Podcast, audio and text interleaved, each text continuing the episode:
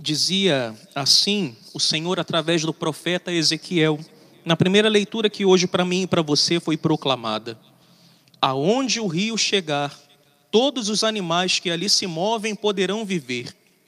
Haverá peixes em quantidade, pois ali desembocam as águas que trazem saúde, e haverá vida aonde o rio chegar. Haverá vida aonde o rio chegar. Hoje o padre fica apenas com essa primeira leitura. Eu gostaria de dividir algo com vocês apenas dessa primeira leitura, porque ela para mim é uma das passagens mais bonitas da Bíblia, né? Dentro de tantas passagens, esta é uma das passagens que evidencia que a misericórdia do Senhor é absurda. A misericórdia que o Senhor tem para com o seu povo é absurdamente grande. Por nos amar, o Senhor é misericordioso para conosco. E mesmo não merecendo tal misericórdia, mesmo não merecendo tal amor e tal perdão, o Senhor ele vem ao nosso encontro por amor e nos perdoa. O Senhor vem a nós por amor e nos concede misericórdia. Foi isso que ele fez para com o seu povo Israel nessa primeira leitura. O povo estava retornando do exílio em Babilônia. O povo ficou 70 anos cativo, 70 anos preso. Ele foi afrontado, ele foi humilhado, foi ferido por 70 anos nas mãos de Nabucodonosor, nas mãos do Império Babilônico, e o povo estava retornando para casa. E é importante que você saiba, o povo padeceu na mão do Império Babilônico, o povo ficou cativo por 70 anos por conta da sua rebeldia por conta do seu pecado, porque endureceu o coração para com as palavras do Senhor. O Senhor lhe falava, o Senhor amava aquele povo e eles resolveram virar as costas para o Senhor. E por isso eles padeceram, e por isso eles sofreram. Então quer dizer, Padre, que Deus ele é um Deus carrasco, ele é um Deus que, se a gente não faz o que ele quer, ele nos pune? Não, não é isso, absolutamente. Nosso Deus, ele é um Deus que respeita a nossa liberdade. Se nós não o queremos, se nós não damos é, ouvidos à Sua voz, se nós não quisermos o cuidado do Senhor, Ele respeita a nossa liberdade. E foi isso que Ele fez com Israel. Tantas e tantas vezes o Senhor demonstrou o seu amor para com aquele povo, tantas e tantas vezes Ele se mostrou interessado e preocupado com aquele povo e pedia: me deixa cuidar da sua vida, me deixa carregá-los debaixo das minhas asas, e o povo simplesmente resolve pecar resolve adorar falsos deuses, resolve endurecer o seu coração à voz do Senhor e por isso eles padeceram. E aqui eu quero dizer para você: não seja como esse povo. Insensato é aquele que se torna independente de Deus. Tolo é aquele que deseja caminhar longe da proteção do Senhor, porque o Senhor nos ama. O Senhor, ele é um Deus que, como eu disse, ele quer nos colocar debaixo das suas asas, como a galinha reúne os pintinhos debaixo das suas asas. E eu não sei se você já passou por essa experiência, eu não sei se você já viu, o padre é da roça, então, lá de Santa Cruz, lá de jesuítas, então, eu já vi isso muitas vezes, porque a minha avó criava galinha tenta tirar um pintinho recém-chocado debaixo das asas de uma galinha. Tenta pegar ali com as suas mãos e levá-la para, longe dela. Ela fica brava.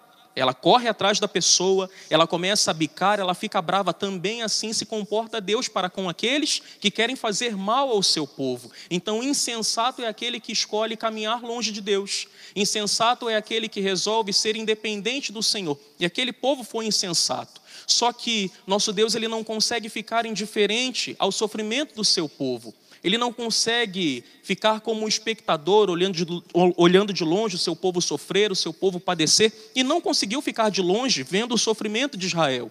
Então, ele traz Israel de volta. Ele faz com que Israel fosse libertado do seu exílio. Só que depois do exílio, depois de um tempo grande de sofrimento, depois de um tempo grande de escravidão, como é que está o coração do povo? Depois que você sofre um cadinho, depois que você fica ali sendo humilhado por muito tempo, como é que fica o seu coração para recomeçar? Fica cansado, fica com medo. Ah, será que vai dar certo? Será que tem como recomeçar? É nesse momento que, tal como o povo de Israel, o povo de Israel pensava assim também no momento de recomeçar, nosso Senhor ele levanta Ezequiel para que fosse uma voz de esperança para aquele povo. Nós pecamos, Nós nos afastamos da graça de Deus e por isso nós sofremos, mas o Senhor está nos dando uma nova oportunidade. O Senhor nos está trazendo de volta para a nossa terra e não há agora o que temer. Se nos colocarmos debaixo da misericórdia do Senhor agora, se nos deixarmos amar e conduzir pelo Senhor, eis que Ele vai fazer fluir sobre a nossa vida um rio de vida. E aonde as águas desse rio chegarem, haverá vida. Vou aqui repetir as palavras do próprio Ezequiel: haverá vida aonde o rio chegar.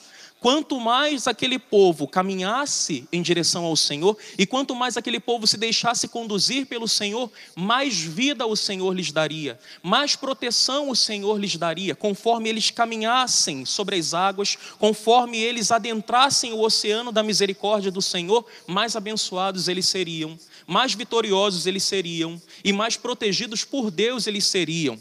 Olha só Ezequiel aqui descrevendo a sua visão.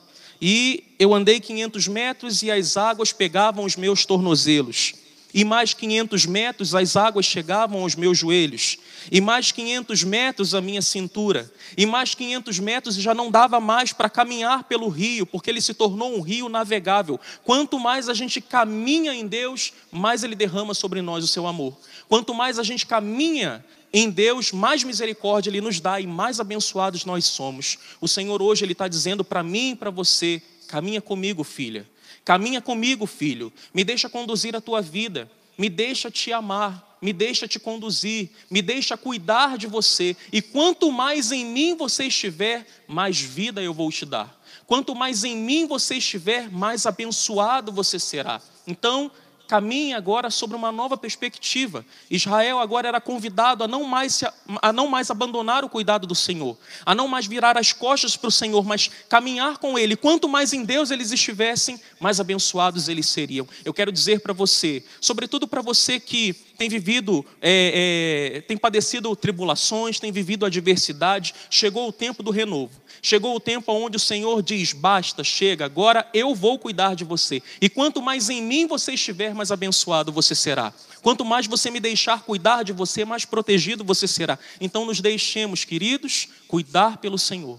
Nos deixemos amar pelo Senhor. E o Senhor convida hoje ao Rio de Janeiro, ao Brasil, a todo o mundo. Ele nos convida hoje: me deixa cuidar de vocês caminhe em mim e não vai ter pandemia que vai o estirar da minha mão, não vai ter pandemia, não vai ter coronavírus algum que vai impedir com que as minhas bênçãos cheguem a vocês. Então, caminhemos com o Senhor, nos deixemos cuidar pelo Senhor, nos deixemos é, sermos levados pelo Senhor e abençoados nós seremos. Quanto mais mergulharmos nas águas do Senhor, mais Ele cuidará de nós, mais Ele nos abençoará, mais Ele nos protegerá e mais vida e vida em abundância o Senhor nos dará. Caminhe com o Senhor e se deixe cuidar por Ele.